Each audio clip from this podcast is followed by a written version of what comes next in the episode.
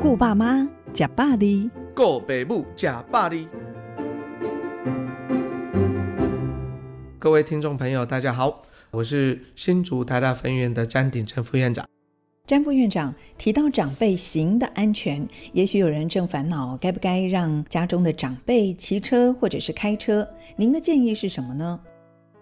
很多的时候，我们都会讲同一个概念，就是说，假设这个老人家哈是一个很健康、很健康的老人家，那他年轻的时候做什么，他到了这个年纪就应该做什么。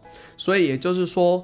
如果您是很健康的老人家，而且你以前就一直在开车骑车，那当然就不是说老了就不应该开车骑车。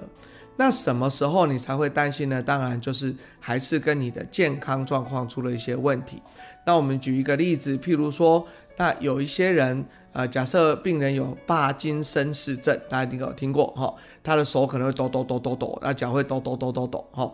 那这样子你在开车骑车的过程中，可能就会有一些这个危险，那这样就可能要来评估看看说适不适合。那另外呢，老人家也很常见啊，我的视力可能因为白内障什么就会变差，那变差的时候，你开车当然看不清楚，也是有一点危险。那或者是听力。好，那我们听力如果变差的时候，你听不到后面有叭叭叭叭叭，好，那这时候开车也是有一些危险。那甚至有些老人家是认知功能变差。什么叫认知功能变差？就譬如说有失智症等等。那这时候呢，诶，可能你就没有办法判断说，诶，红灯的时候应该是要停，绿灯的时候是应该走。那很可能就会比较容易出车祸。那这些可能就是大家比较担心的。那这时候就是要来做一些评估。那又或者说，有些时候呢，我们老人家吃的一些药物，它会造成这个比较想睡觉。所以你如果说吃的比较想睡觉的药，好，然后呢，你那时候还没有很清醒去开车，当然就有一些危险。那所以家人觉得说，诶，爸爸怎么开车以前很稳，现在不是那么稳，或骑车感觉怪怪的，或最近诶常常会跌下来啦，出车祸啦等等啦，哈，那可能就是要去做一个评估，看看适不适合再继续开车。如果遇到不适合骑车或者是开车的长辈，可是却固执坚持的要开车，那家人应该怎么办呢？呃，这其实是一个非常非常困难的问题啦，哈。呃，如果您是在大城市，可能有时候还好，就说大部分有大众交通工具嘛，吼。可是，如果您是在比较乡下的地方，因为有时候没有车就像没有脚一样，所以你像剥夺了他的这个行动的自由，听起来也是不太好吼。所以，当然最重要的当然还是要好好的沟通吼。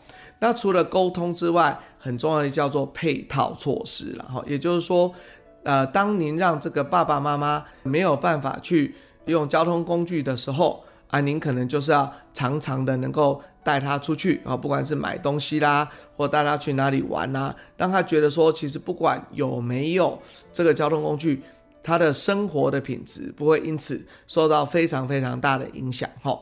那你说完全不受影响，当然是不可能的啦。我相信，呃，有车跟没有车，平常每天开车的人忽然就不开了哈，那这个一定还是多多少少，但是呃，我们希望能够让这个影响能够受到最少。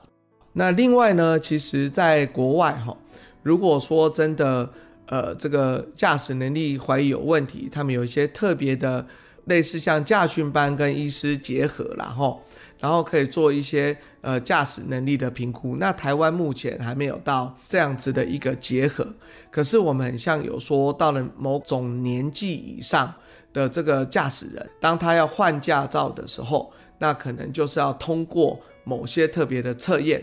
然后来确定说他可不可以继续来换那个驾照。那老人家适不适合出远门旅行呢？是，这还是同样一个问题哦。我们会建议说，如果是很健康、很健康的老人家，你年轻的时候，呃，可以四处去玩乐。那当然到了呃年纪大，还是一样可以做哈。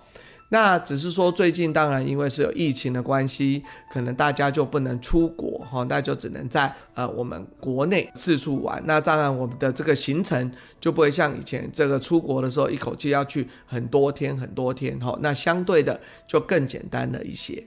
那但是反过来，如果说开始有一些健康的问题哈，那可能就要去考虑一下。譬如说我们举例，如果有人说，哎，血糖这个有糖尿病，对不对？然后呢，他这个常常一定要定时定量的吃东西。可是他如果跟旅行团，那有时候旅行团他就是为了要拉车，所以他可能诶，第一餐是八点吃，就第二餐就要到下午两点到三点才吃。那糖尿病的人可能就没有办法忍受这么多的时间没有吃东西。那所以呢，跟着旅行团，你就要知道说啊，那这个中间我可能自己要准备一个什么样小小的食物，好让我中间不会饿到。